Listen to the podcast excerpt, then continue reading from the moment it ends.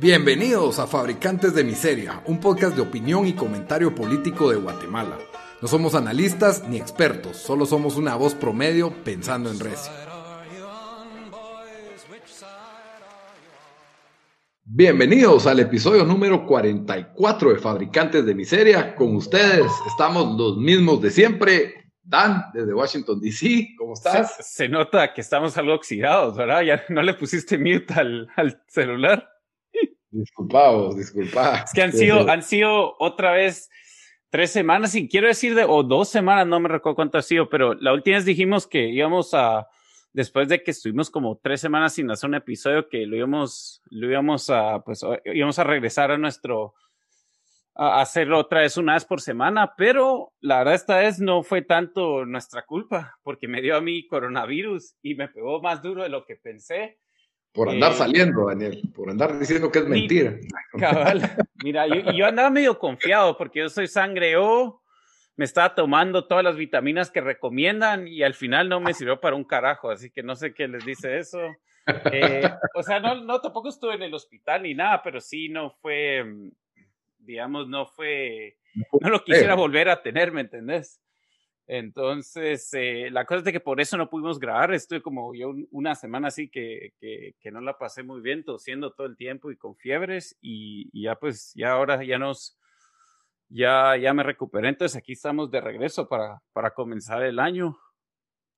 Muy bien, Dan. Y, y aquí desempolvando los, los micrófonos, su servidor Rodrigo desde Guatemala.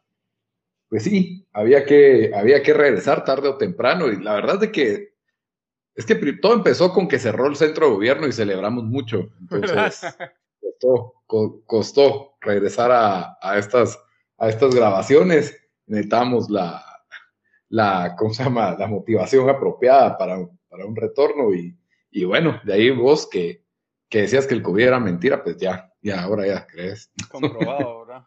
sí, yo sé a todos mis amigos porque cualquiera que oído este, este podcast sabe que yo era y mi opinión no ha cambiado, pero yo era de los, de los que decía que, que, que o sea, que al final del día mm, creo que la, la, mm, las medidas que se están tomando son algo desmesuradas para, para el efecto que van a tener en comparación de, de un virus que, eh, que pues ya sabemos no, está, no, no mata como se, se pensaba al principio, ahora con las estadísticas que tenemos. Eh, de igual manera, o sea, no, como digo, no, no, no cambió mi opinión, aunque yo, tuve una mala experiencia. Ahí está la evidencia. Cabal, mi tos. Me hubieran narrado hace tres horas. Si tuve un ataque de tos que me abrió un cacho. Lo hubiéramos grabado hace tres horas. Pero bueno, no, son, son, fregaderas. O sea, Daniel nunca dijo que era mentira, solo, solo que no eran apropiadas las medidas que el gobierno estaba tomando. Y como vos decís, las estadísticas de mortandad pues sí, son bastante bajas en este momento y, y pues de lo que siempre hemos estado hablando, creo yo que se volvió uno de los temas principales en fabricantes, era las críticas que hicimos sobre los cierres que hizo el país en, en su momento, como los toques de queda, el cierre de ciertas actividades económicas, lo afectado que, que fue la economía, a punto que el cierre paraba siendo peor que la misma enfermedad. Eh, los efectos que, trae estos, este tipo de cierres económicos y, lo que afecta a, personas que ya están en situaciones de pobreza, pues los compromete en situaciones ya que hasta pueden llegar a comprometer de forma peor la salud, ¿verdad? Al día de hoy, pues Guatemala, el conteo oficial son 8.300 activos. Entonces, pues si te pones a pensar, en una población de, de 14 millones no es mucho, obviamente hay subregistro, en lo que sí es que en estos últimos dos días, hoy 13 de enero, ¿verdad? Hemos registrado así récord de registro de, infectados de, coronavirus de más de mil diarios. Eh, he de decir que yo también ya tuve la experiencia, no, no del contagio, pero sí hacerme la prueba, el cual en el sector privado, eh, por un precio, no es barato, tampoco es extraorbitante, ¿verdad? Pero sí por ¿Cuánto es? 690 quetzales, alrededor de 100 dólares. Casi 100 dólares. Eh, te, hacen, te hacen una prueba de coronavirus, ¿verdad? Eh, PCR, en, la, pues, en cuestión, en menos de 24 horas te están diciendo si sos negativo o positivo. Lo cual pienso yo, ¿verdad? De que es, es, algo bueno que hayan distintas opciones de, mercado y, pues en, el sector privado y, claro que las hay en el sector público donde estoy seguro que digamos que la, la logística no es tan ágil, ¿verdad? Obviamente tendrán mejores precios, pero la logística no es tan, no es tan ágil. Eh, si voy a decir algo bueno del gobierno, es creo que se está implementando ahorita unos planes de, de, exámenes eh, masivos hasta cierto punto en lo que son los mercados, que es donde ellos han detectado que es el mayor foco de contagio. Y creo que la mejor idea es, en lugar de estar cerrando mercados o, restringiendo horarios o cuestiones así, ¿verdad? Aunque las medidas de ahorita en todos los comercios es tener alcohol en gel y toma de temperatura al momento de un ingreso y, y, más o menos controlar la cantidad de personas que estén adentro, limitándola, ¿verdad? Lo cual está bien, eh, agregarle a un mercado, si se supone que son los mayores focos de infección, un centro de, exámenes de PCR de coronavirus, para que las personas que lleguen se hagan la prueba y pues si salgan positivos realmente no, vayan a trabajar ese día, ¿verdad? O por lo menos se queden en casa, se resguarden, se aíslen, tomen sus medidas. Pues la verdad es algo bastante bueno, creo que esa es una medida inteligente no sé qué tan ágil está haciendo, no sé eh, en cuántos mercados está implementando, pero ese era el, plan que se tenía, ¿verdad? Y en estos días, pues por el, aumento de contagios o el, aumento de detección de contagios, eh, por ahí salió la declaración de que Amatei no descartaba cerrar el país ante el, ante el alza del COVID-19 pero ha sido contradictorio porque a veces pues sale que no, que él dice que no, no se está contemplando cerrar el país todavía. Incluso una de las estadísticas que el, presidente dijo es de que eh, los centros de, intensivo, de atención intensiva aún estaban en capacidad de hasta, creo que estaban llenos en un 60%. Entonces, todavía no había una urgencia de hacer un cierre de. Las estadísticas también son contradictorias porque he visto noticias hace dos semanas que estaban casi en, 100% tomados todos los, los, o sea, en los centros de salud o los ICU units. Entonces yo no sé ni quién, sí, no sé ni qué ya creer. Sí, la verdad es de que si algo hay es, es, opinión, es eh, pues, información contradictoria.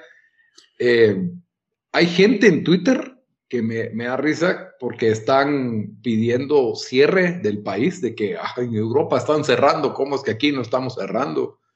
Eh, me parece un poco ignorante esa posición. Y lo otro es de que están pidiendo el cierre, pero no están dejando de salir. Entonces es como que si no estás dispuesto a hacer algo voluntariamente, no, lo pidas y, Y otra cosa que, que, hemos aprendido es de que pues, los cierres prácticamente no funcionaron en ningún lugar del mundo, porque en el momento que abrieron de regreso, y yo sé que la gente ahorita, la verdad lo que, lo que indica también es de que Guate solo estamos como un poco atrás de, del resto del mundo con, con los contagios, porque, o sea, los récords que estaban haciendo en Europa y en Estados Unidos hace un mes, eh, Estados Unidos todavía creo que por ahí está, pero nosotros, ah, entonces ahora estamos llegando a esa como que segunda ola pero, y la gente va a decir de que, ah, es que Guate, que la gente ha sido responsable, que obviamente, irresponsable, que obviamente es un poco cierto. Ahí mirar los videos de, yo qué sé, de fiestas de Navidad y todo, em, y la gente sin máscara.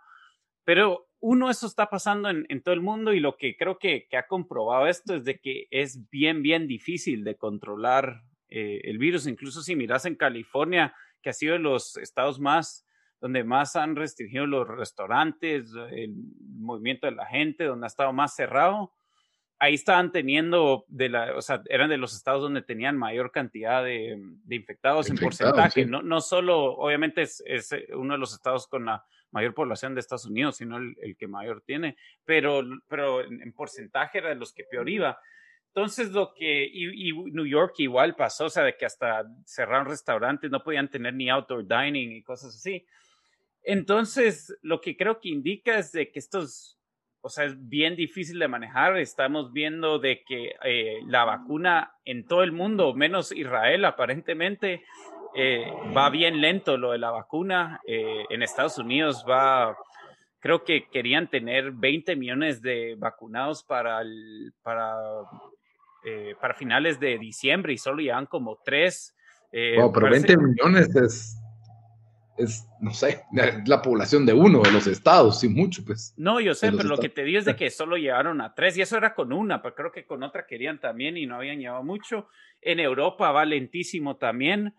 Em, entonces, la gente que está pidiendo el cierre o que dice, ah, es que eso tenemos que ser responsables por uno o dos meses, esto sabemos que no va a ser así porque en el momento que se abra, pues vamos a pasar esto otra vez. Entonces, y yo creo que entonces estamos en la decisión de que, bueno, van a haber infectados y también yo creo que el, el, mismo presidente creo que había hecho un comentario hace como tres meses que, que la economía no aguantaría otro cierre y, y si aquí, aquí eh, digamos, en, en, países primermundistas les está yendo re mal con eso, ni pensar cómo va a ser en, en Guate. Y otra cosa es de que allá no, o sea, en, Europa y en los estados el gobierno está dando dinero para ayudar a la gente. Si bien no es mucho, por lo menos es seis, o sea, 600 dólares o 1200. Ahorita están hablando que quieren dar 2000. Yo sé que en, que en Australia y en otros países europeos están dando más.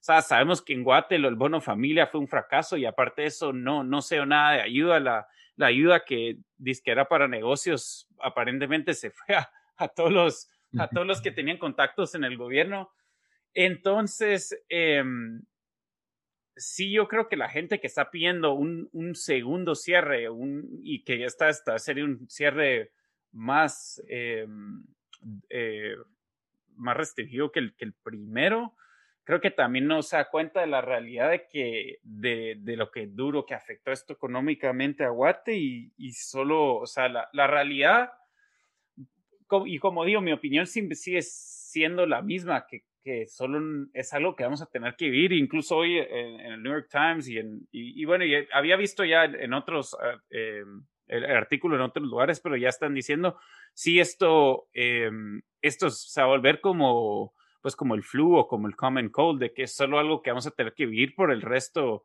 de nuestras vidas. Obviamente cuando hay inmunidad, pues va a afectar menos y el hecho que haya vacunas, puede ser que tenga que hacer vacunas cada año y cosas así, pero es algo que solo no nos vamos a poder escapar y creo que hay gente que todavía cree que, mm, que esto es algo de que ya solo cerremos cuatro meses donde nadie sale de su casa y ya nos libramos de esto y, solo no, no va a ser así.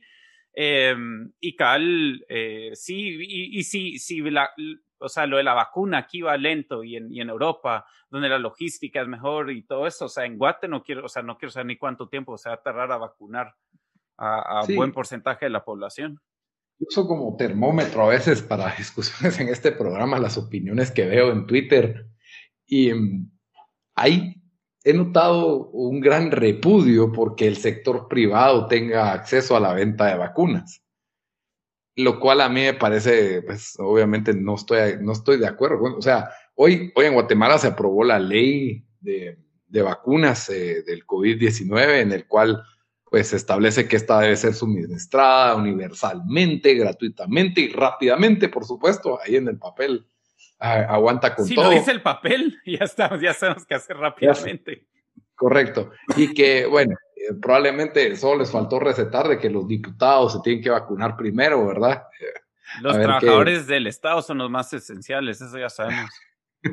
Aquí así lo hicieron aquí, pero las leyes, pues ahí eh, creo que tenía que establecer cuestiones del presupuesto y los fondos y cómo se iban a manejar. Creo que si no estoy mal, va a permitir que el IGS y el, el haga negociaciones aparte directamente con los fabricantes de vacunas para que pues de su propio presupuesto ellos, ellos hagan la, la compra de esto, especialmente para, me imagino que para sus trabajadores, ¿verdad?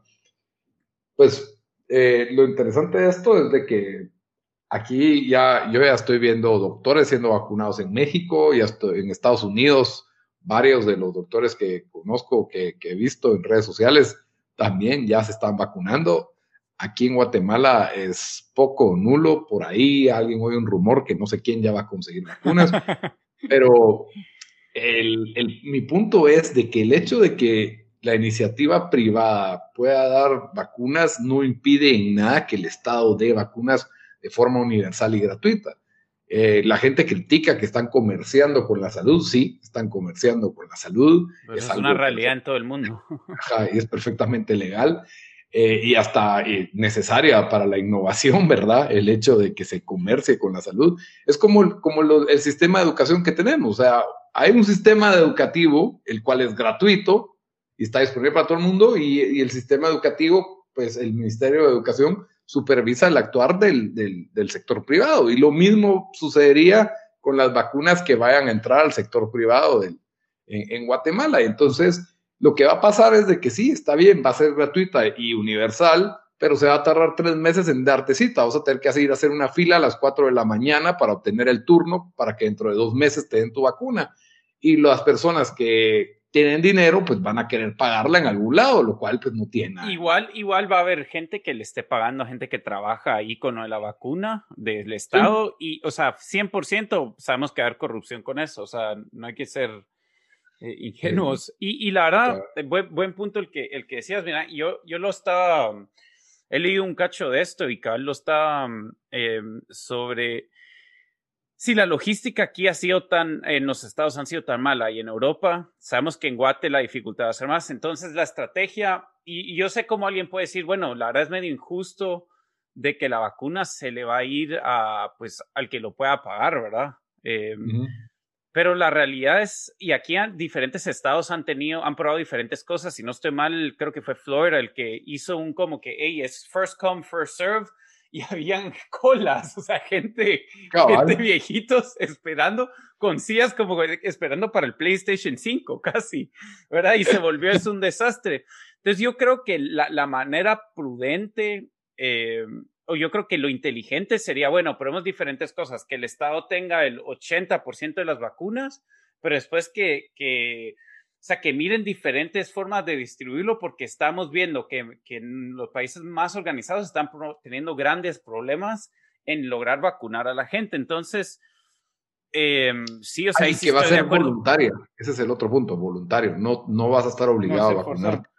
Sí, pero, pero ahí, o sea, tener razón de que, no, y no es, no es ni tanto por, por, por el hecho de que, ah, sí, o sea, eh, deberíamos de, de de comercializarlo, pero yo más lo miro como que, hey, miremos, o sea, lo que queremos es de que la mayor cantidad de gente esté vacunada, en o sea, lo más rápido posible, ¿verdad? Por cualquier vía ¿cómo, ¿cómo, podemos obtener eso? Porque igual, si, digamos, si, si toda la gente con, con dinero son los que pueden pagar por la vacuna, se vacunan, o, igual eso va a beneficiar a toda la gente que, que, o sea, ¿me entendés? Porque mientras más gente hay que, está, que, que sea resistente al virus, o sea, menos eh, baja las probabilidades que el resto de la gente también se infecte. Entonces, sí, yo quisiera que, pero obviamente no va a pasar así de que se, mm, pues se, se, piense de esto de, de, esa manera. Incluso yo aquí he visto, sabiendo de que están debatiendo bastante con las, con las ligas, eh, ya sea eh, NFL, NBA y todo, de que el debate era si, hey, ¿qué tal si les damos eh, a, pues a profesionales, a deportistas, las vacunas y todo. Decía, y esto, esto, o sea, un montón de gente lo va a dar mal, pero también está en el argumento de que podía ser visto como que, hey, vieron que estos, si, si los si jugadores profesionales están poniendo la vacuna, o sea, que va a ser visto como que el resto de la población va a decir, ah, ok, entonces yo también me lo, o sea, yo también me lo voy a poner. Entonces, al final, si no estoy mal, por lo menos con la NBA, en el artículo que estaba leyendo, dijeron de que decidieron declinar esa opción porque si iba, los optics iban a ser muy malos. Pero, pero lo que es de que en Guate deberíamos ver cómo, cómo se hace esto. O sea, no, no, ¿me entendés? Incluso yo, yo trabajaría con tal vez empresas que tienen un montón de trabajadores y, y decís, hey, para todos sus empleados de 65, aquí están las vacunas si lo quieren entregar. No sé, o sea, hay que pensar en diferentes formas de cómo le haces llegar esto a la mayor cantidad de gente, ¿verdad? ya sea pagado o gratis, em, pero sí que, que, se vacune la mayor cantidad de gente. Sí, yo, yo totalmente, o sea, ya que estamos tirando el dinero en el Estado, pues si se va a tirar el dinero en algo, que sean las vacunas, uno. Y segundo, el, yo creo que el Estado pues va a tener que hacer sus prioridades, ¿verdad? Me imagino que los trabajadores del sector salud, entiéndase doctores que están a cargo del COVID, ¿verdad? No, no las personas que pues no tienen contacto directo con COVID no deberían de ser tan prioritarias, pero bueno.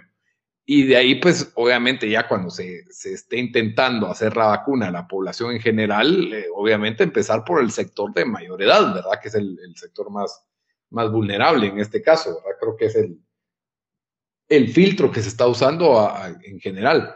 Eh, ¿Cómo lo van a hacer? No sé, probablemente jornadas o a lo mejor por sectores, por municipios, y todo esto. Pero de ninguna manera creo que sería correcto como que vetar el sector privado. Y, yo sé, en Guatemala el sector privado de medicinas es súper criticado porque pues se tiene conocimiento que somos el país más caro en medicinas del área, comparado con México, El Salvador y Honduras. ¿Por qué es esto exactamente?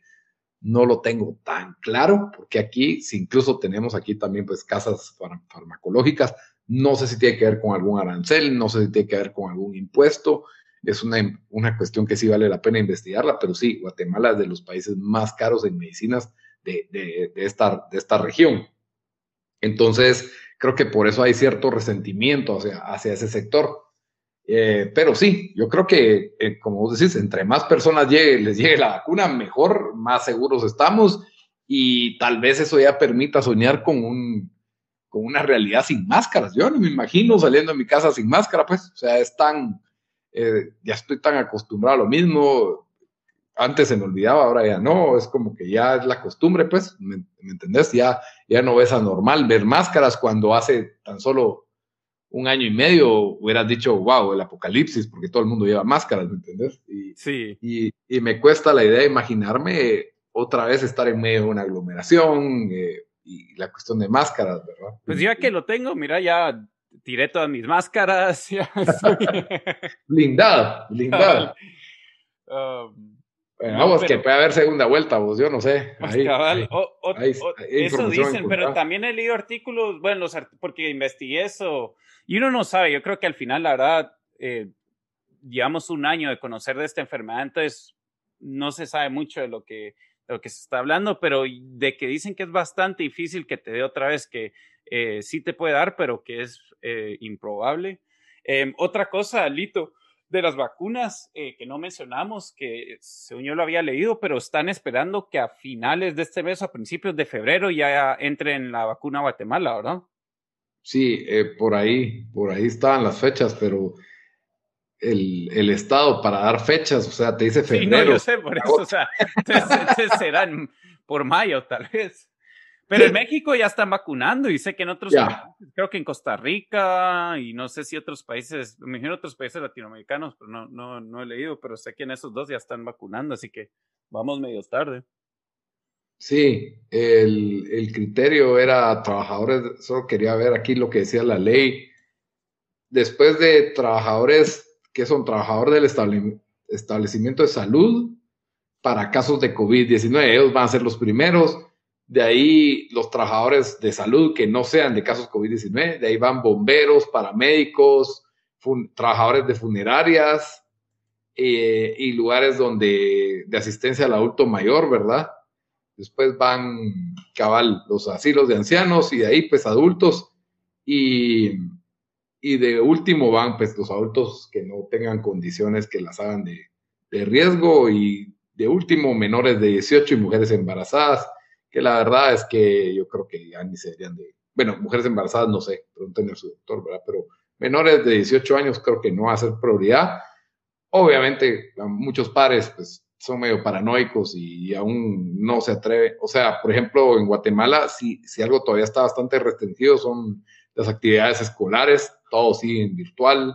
Eh, algunos ya tienen planes de que van un día sí, un día no, pero, pero sí, es otro aspecto que está bastante colapsado todavía, el sistema, el sistema educativo. Sí. Y bueno, eh, pues ya viendo que no se sabe si nos van a cerrar o no, hay un personaje muy colorido en, en Guatemala, Neto Brand, el cual es, eh, acaba de salir la noticia que lo acaban de expulsar de su partido político, porque lo van a enjuiciar. Pero, ¿Por qué lo van a enjuiciar? Ah, uno de los múltiples señalamientos de, corrupción que tiene en la municipalidad de, de, Misco, aparentemente sí está prosperando un antejuicio en contra de él por mal manejo de fondos, ¿verdad? Entonces, el partido Todos, el partido de Felipe Alejos, decidió que él no, no tenía el estándar. yo creo que está la mejor de Neto Brand. si ellos te andan echando, sabes que estás mal, ¿verdad? Eso es joya, joya. Eso es muy tóxico para ellos. Cabal. Pero hablando de tóxicos, Eh, creo que a nivel mundial lo que está sucediendo en Estados Unidos ha, causado conmoción. La verdad, el, el paladín de la democracia de Estados Unidos ha demostrado que, pues, que no están de que su democracia no es tan pura y tan tranquila y fuerte como, como se pensaba. La verdad hubo bastante conmoción hace unos días con esta invasión que hubo en el, en el Capitolio. ¿Por qué no, no nos explicas, Dan, qué, qué fue lo que pasó? Sí, a grande rato.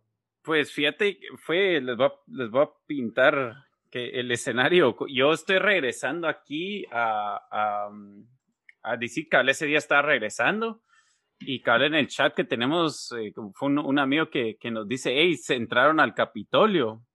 Entonces yo, yo miro ahí y me pongo a ver video en el, en, pues en el aeropuerto y cabal, habían entrado y, y mm, eh, cuando voy regresando en el Uber del aeropuerto a mi casa, de repente miras, un, o sea, miras un montón de policías, el aeropuerto queda en Virginia, entonces tienes que ir hacia DC y miras un montón de carros de policías pasando, pero no, no era como caravana, solo pasaban uno o dos y un montón eran como de estos SUVs eh, o sea, carro de policía no marcado, ¿verdad? Entonces eran, después me enteré que estaban mandando, o sea, me imagino que iban a eso, ¿verdad? Pero que, que estaban pidiendo ayuda de, de, la policía de Virginia también.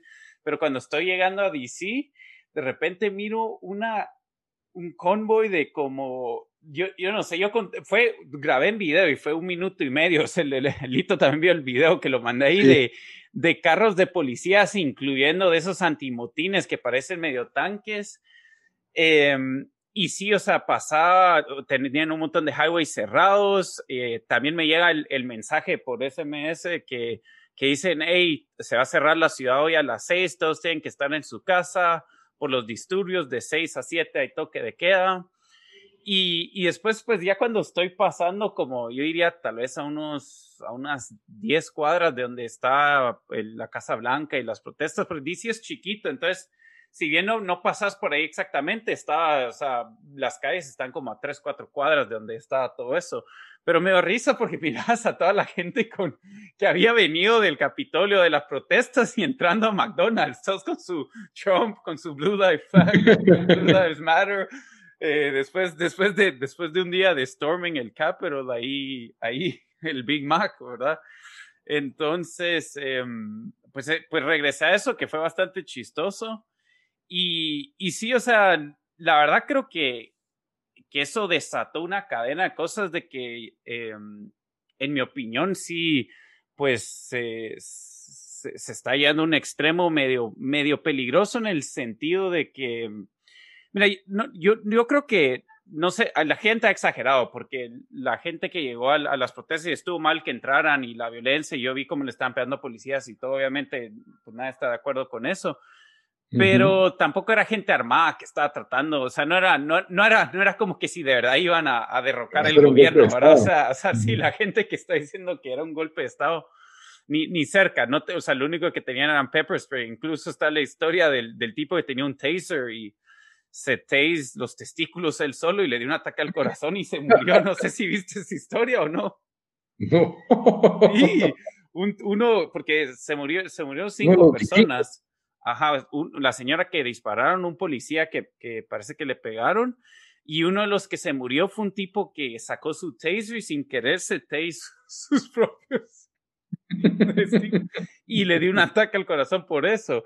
Em, pero, pero bueno, la cosa es de que sí lo que desató esto es de que de repente eh, Twitter y otras plataformas eh, pues sacaron a Trump y empezaron a sacar un montón de otra gente eh, ya sea republicanos, diré yo, y también eh, el hecho que, que vimos que, que, mm, pues una, una de las competencias a Twitter que se llama Parler, que la verdad, o sea, lo, lo habían, un montón de gente que los habían baneado de Twitter paraban ahí porque no, no, no, pues no podían parar en ninguna, pues ellos han sido baneados prácticamente por todos. Eh, estaba leyendo que les quitaron todos sus eh, em, digamos, creo que usaban Salesforce y no sé qué, y los bloquearon, los bloqueó Amazon, eh, los servidores de Amazon, eh, prácticamente los han blacklisted. Cuando, cuando a mí, a mi parecer, o sea, ellos solo eran un, o sea, Twitter tiene más videos de violencia y todo eso. La verdad, e, el hecho que, que los banearon fue porque... Sí, cabal, o sea, fue el hecho de que, de que Trump decidió abrir una cuenta ahí después que lo banearon de Twitter, ¿verdad? Pero, pero en, en, en, hecho de que, de que los baneen porque dicen que ellos están eh, eh, violating las políticas de todas estas empresas, es, es, pura mentira. Si sabemos de que, o sea, el, el video, que, los videos que se encuentran en Facebook y en Twitter, y, y, sí, o sea, mira, el, clima aquí, eh, digamos, ahorita se, se, creen que habrá un montón de protestas esta, mm, eh, para la inauguración de, de Biden. Eh, acabo de leer una noticia que Airbnb canceló todas las reservaciones durante esta semana para en DC. ya sea gente que venía a celebrar o gente que, que venía a protestar, todos los negocios en Downtown DC eh, van a cerrar la mayoría durante este fin de semana hasta el 20 em, por el hecho de que dicen de que pues se cree que hará una protesta con gente armada. Yo no sé si eso es cierto. Em, ya están pidiendo, parece que está movilizando la policía y la militar y se están preparando, o el National Guard, mejor dicho. Entonces, pero yo, yo no siento que sentís como un, no sé, o sea, no se siente pánico en la ciudad ni nada. Yo creo que es una exageración con todo esto, pero, pero lo que sí es, es, em, yo creo que más la gente como que está harta de cada la gran otra vez esto, ¿verdad? Eh, pero los pobres negocios que están tratando de sobrevivir en tiempos de COVID y después tenés todo esto que está pasando, o sea, es como que solo no quitan, si vas a Downtown DC, todavía tienen todo boarded up, todos los negocios, todas las ventanas cubiertas. Desde Black Lives Matter, eso viene desde... Sí, pues desde ahí y, pues un montón lo pusieron otra vez ahorita, después de, durante las elecciones y, y me imagino ahorita ni lo quitaron. Pero, pero sí, a mí me ha sorprendido mucho el, turn of events que ha pasado esta semana. Ha sido, mm, eh, me, me, me, ha, me, me, ha choqueado la, la respuesta porque, no sé, para mí el poder que está teniendo el, y yo, o sea, el poder que están teniendo todos estos big tech companies de poder prácticamente determinar quién y quién, quién tiene y quién no tiene una plataforma es, eh, pues, obviamente que se les dé ese poder a ellos es un poco peligroso, pero también qué se puede hacer porque son empresas privadas, ¿verdad? Entonces, sí, em, fue un poder adquirido eh, en el mercado, por así decirlo, no fue un... Sí. No fue un poder ah, que, que, el Estado les otorgó a ellas, nada más, ¿verdad? Aunque pues sí se puede hablar de que hay ciertos, no sé, protecciones que tiene o que, que son controversiales, la neutralidad del Internet, todo este tipo de, de temas. Sí, pues. fíjate que hay, hay leyes como que los tratan a ellos diferentes, como que si no están editorializando. Eh, sí, como un editorial. Ajá. ajá. sus, el contenido, pero la verdad es que sí, por eso es de que esto de Section 230, y Trump era de los que duro les está tirando, entonces gente cree que esto también es eh, retaliation contra él. Em, incluso, bueno, hoy, hoy lo acaban de impeach, es el primer presidente en la historia en Estados Unidos que es por segunda vez lo impeach. Por ahí están viendo si tienen los votos el Senado para sacarlo oficialmente, que prácticamente ¿Es el nuevo Senado o es el Senado anterior? No, no, va a ser el mismo, pero el ah, House, el House es el que votó para impeach y el Senado es que lo tiene que confirmar. Em, saber si va a parar pasando, o sea, a este punto obviamente es más simbólico, creo yo, porque que le quedan siete días de su presidencia. Sí, es em, simbólico. Y la cosa es de que, o sea, mira, no, no, defender a, es que sí, o sea, yo, yo, yo, yo pienso que ha sido mal presidente, que, que nunca me gustó desde las primarias, pero está yendo a un punto, no sé, donde para mí sí está un poco, un poco ridícula la cosa, como están exagerando aquí, o sea, la polarización desmesurada de... Sí, sí. La caricaturización, siento yo, que es como que ya, lo, o sea, lo pintan como que si fuera Hitler y, y que todos los votantes... sí, o sea, yo, yo, yo, yo he oído historias de gente que dice, sí, yo votaría por Hitler en cambio de Trump, ¿me entendés? Como que, ok, no, no, sé a dónde vas con ese tipo de comentarios. Em, la cosa es de que ya, o sea, en mi opinión personal, sí medio se lo buscó él, ¿verdad? Porque le, le dio batalla a todos, él pidiendo que cualquier jugador de la NFL que, que se, em, pusiera de rodillas durante el himno, que los sacaran de la NFL. Entonces, prácticamente las cosas que él estaba a favor de al final las pararon usando contra él, ¿verdad? Entonces, em, pero, sí, o sea. Ajá. Eh, lo del impeach tiene que ver, bueno, es, una calificación legal que se tiene que llegar a dar eh, de que si, si corresponde o no corresponde. O sea, ahorita me imagino que es la Cámara eh, de representantes la que, la que dio el voto a favor y se sube al Senado, que es donde al final pues se tiene que determinar si sí o si no, que es donde tiene mayoría republicana, porque entiendo que es el mismo Senado que, que lo calificó la última vez. Y yo creo que también es el símbolo de decir, uy, fue el presidente que dos veces le hicieron el impeachment, ¿verdad? Sí. Eh, eh, sí hay una hazaña contra él, como decís, en algunos casos merecida, en otros tal vez tal vez es exageración de lo otro. Eh, los medios tienen estándares, no miden con la misma vara. O sea, básicamente calificaron de terrorismo lo que ocurrió en el Capitolio, que si bien hubieron sucesos violentos y que estaban mal, también los hubieron en, otras protestas y los medios nunca criticaron ese, esos actos vandálicos sí. Incluso no es primera vez que, que, entran al Capitolio, entonces una protesta. Entonces, sí, o sea, cómo, cómo se estaba cubriendo era medio medio exagerado y, y, también que aquí tal vez no están acostumbrados a ese tipo de cosas, ¿verdad? Los países tercermundistas donde, donde todos han estado vivos durante algún toque de queda o algo así, creo que... Ese, fue un comentario que ofendió en Twitter, eh, creo que fue sí, George eh, W. Bush, que puso que parecía, parecía una república bananera, Estados Unidos, ¿verdad? Y todos como que ¿A qué te referís con República Bananera aquí en Guatemala, verdad? Porque básicamente eh, es lo que Estados Unidos hace con otros países, lo que les está pasando, ¿verdad? Entonces, eh, fue, algo, algo que, que, no pasa todos los días, menos en el primer mundo, menos en el país que se supone que declara guerras en nombre de la democracia y la libertad tiene este tipo de desastres. Pero sí, muy comparable con la invasión que tuvimos en el Congreso hace unos meses, pues donde hasta hubo un incendio y todo. No hubieron muertos como en el Estados Unidos, pero sí, sí hubo, sí hubo eso. Y claro, se por argumentar que los reclamos de un país eran más legítimos que los de otro, ¿verdad? No eran solo porque creyeron que les estaban robando la elección o algo por el estilo, ¿verdad? Pero, pero sí, la verdad es que es bastante comparable. Al final de días, las acciones fueron parecidas, pues es, invadir una propiedad del Estado. Y, lo que estás viendo también es de que un montón de gente que estuvo en las protestas los están echando de sus trabajos, los están blacklisting de, de volar, los están poniendo en no-fly list, que, o sea, uno dice, bueno, le pasó lo mismo a la gente que estaba quemando negocios, que estaba quemando carros, o sea, en las protestas de, de junio y julio, o sea, ¿hasta dónde vamos a llegar con esto?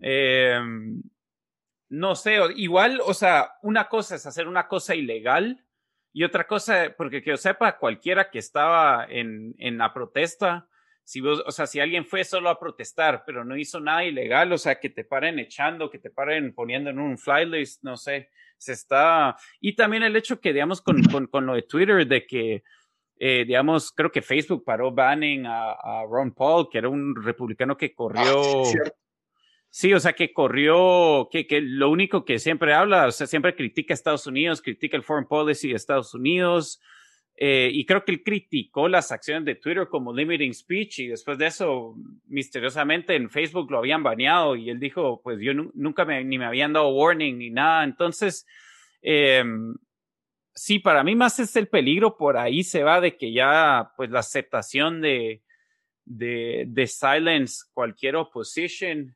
Em, y lo chistoso es que los demócratas de repente se volvieron fans de los policías durante las protestas. A defenderlos, los que hace. Mientras, mientras, que los, mientras que los republicanos que estaban ahí o los MAGA que tenían sus Blue Lives Matter flags se le andaban pegando con esas mismas banderas a los policías, algunos por lo menos. Y esa incoherencia es la historia del mundo. Aquí si preguntas en los 60 qué, qué pensaban de la injerencia extranjera, eh, es un atentado, toda la izquierda decía que era un atentado con la soberanía, que, que interfiriera a Estados Unidos, y cuando vino la, ¿cómo se llama? La CICIG, ah, no, necesitamos a los extranjeros y eso no es injerencia. Y la derecha igual, ¿verdad? Ahora es nuestra soberanía, se está vetando, pero cuando venía a Estados Unidos a ayudar, ah, no, obviamente aplaudían y, decían. Entonces sí, hay que, tener cuidado con eso. En fin, eh, no sé qué exactamente va a parar todo. Eh, yo creo que yo por lo menos ya estoy medio harto, ya quiero solo que se, que se vaya Trump, ya que llegue el, eh, pues el nuevo gobierno, ya ahí vamos a ver en dos años, en cuatro años qué pasa, pero sí ya más que todo es solo como, ya yo creo que gente está, está harta de lo que está pasando. ¿De qué van a hablar las noticias si Trump no tuitea? Yo, siento que ese era el, el contenido diario. Sí, cabal, fíjate, cabal, hay alguien que se llama Glenn Greenwald, que es excelente, está en, en, Facebook y el tipo es bastante, bastante izquierda, digo yo, pero él, él sí le pega a los dos lados. Eh, me iba porque, digamos, era de los pocos que está criticando el foreign policy de Obama. Y el cabal, eh, pues sí, el cabal habló de que el eh, MSNBC y un montón de periódicos estaban siendo irrelevantes y Trump les dio a ellos, o sea, sus mejores cuatro años en su historia. Y de que ahora que Trump se vaya, que saber, o sea, saber ni cómo van a quedar. a hablar de los perros de Biden. Eso va a ser ¿Cómo les va? Pero bueno, con eso creo que terminamos nuestro programa número 44. Como siempre, antes de terminar el, el programa, les damos una recomendación de algo que con qué entretenerse los fines de semana. Dan, ¿qué nos vas a recomendar esta vez? Bueno, yo vi otra vez, yo espero que no haya recomendado esto. ¿Ya recomendé The Night Off o no, Lito? No. No, ok. Entonces, esta es una excelente miniserie de seis episodios, no, de ocho episodios, está en HBO. Eh, solo hay una temporada, así que no se tengan que preocupar de, de, de, verlo, pero se llama The Night Of. Eh, es un crime drama, no es basado en historia real, pero podría ser. Eh, muy bien hecho, también, o sea, lo mantiene uno pegado, tanto que no sabes eh, qué, qué, pasa con, pues, si, si, la persona que está siendo acusada del crimen de verdad lo hizo o no. Muy, muy bueno. Lo, lo, vi otra vez ahorita durante la Navidad, después de que lo salió hace como dos años, lo volví a ver y, y todavía holds up. entonces, eso es lo que recomiendo, se llama The Night Off, está en HBO. Para todos los que les gustan los true crime o crime drama, este es un must watch. Sí, es un who done it, o sea, de adivinar quién fue el realmente asesino, es, es, es, bueno. Yo les voy a recomendar una, una serie histórica que la verdad me he dado cuenta que Prime Video tiene una selección bastante amplia, no sé si todas son buenas, llevo dos y las dos me han gustado. Eh, obviamente son históricas con arreglos novelescos, ¿verdad? La que yo estoy viendo ahorita se llama Hernán, que está basado en pues, la travesía de Hernán Cortés cuando llegó aquí a América en los años 1500 o 1600 ya. No, 1500, sí, 1500. Eh, la verdad está, las actuaciones son muy buenas, es una super producción. Eh, de lo que estaba leyendo, cada episodio costó alrededor de un, millón y medio de dólares. Son ocho episodios, creo yo, la primera temporada. La segunda temporada aún no ha salido aparentemente tuvieron muchos problemas para filmar en un área que es considerada área protegida ambientalmente, entonces más el COVID, todo se, se, atrasó el proceso, pero yo hasta ahorita estoy viendo la primera temporada y déjenme decirles que las actuaciones son de primer nivel. Eh, creo que nunca, creo que es una historia que Hollywood nunca había traído y, es bastante nueva y cuando uno piensa en la conquista, uno no tiene las imágenes verdaderamente sangrientas que sucedieron en esa época tan, tan presentes. Creo que, creo que sí, creo que, que está bien hecha, bien contextualizada. Eh, los, los personajes no se sienten modernos, sino que sí se sienten de, de, esa época. El actor, se me olvidó el nombre del actor, pero es el que sale del papá de Luis Miguel, es el actor de Hernán Cortés, el cual es un muy buen actor, hace un excelente papel. Eh, es una especie de antihéroe aquí, ¿verdad? Obviamente lo que me gusta es que no están pintando a los españoles como héroes, ni tampoco como así como simples eh, matones genocidas, ¿verdad? Que pues que hasta cierto punto pues eran unos tiempos mucho más violentos, ni tampoco a los indígenas como estas personas evolucionadas de paz y amor, sino que también eran personas humanas que también eran sangrientas y también pues, eran, eh, tenían sus, tenían sus, eh, sus defectos, ¿verdad? Igual que, que, que, las, y este choque de culturas que se da en esa época. La verdad, a mí me, me está encantando. Creo que sería digno de una producción de Hollywood y, sí, está en Prime Video para que lo puedan ver todos los que tienen Prime Video, que es tal vez la segunda red de streamer más popular en Guatemala después de, de Netflix. Ahí está, Hernán, es el del 2019. Muy recomendado. Muy bien, con eso terminamos el episodio. Como siempre, les recuerdo que estamos en todas las redes sociales. Bueno, no, no estamos en Parlo ya, ¿no? estamos en Facebook, estamos en Twitter, estamos en Instagram, en todas nos encuentran como fabricantes de miseria, menos en Twitter, ahí estamos como Fabripod. Y estamos también, pues nos pueden escuchar en las diferentes plataformas de audio, estamos en Spotify, estamos en SoundCloud, estamos en Stitcher, estamos en el iTunes, estamos en YouTube, en todos lados nos encuentran como fabricantes de miseria. ¿Está bien, Dan? Hasta la próxima. Adiós.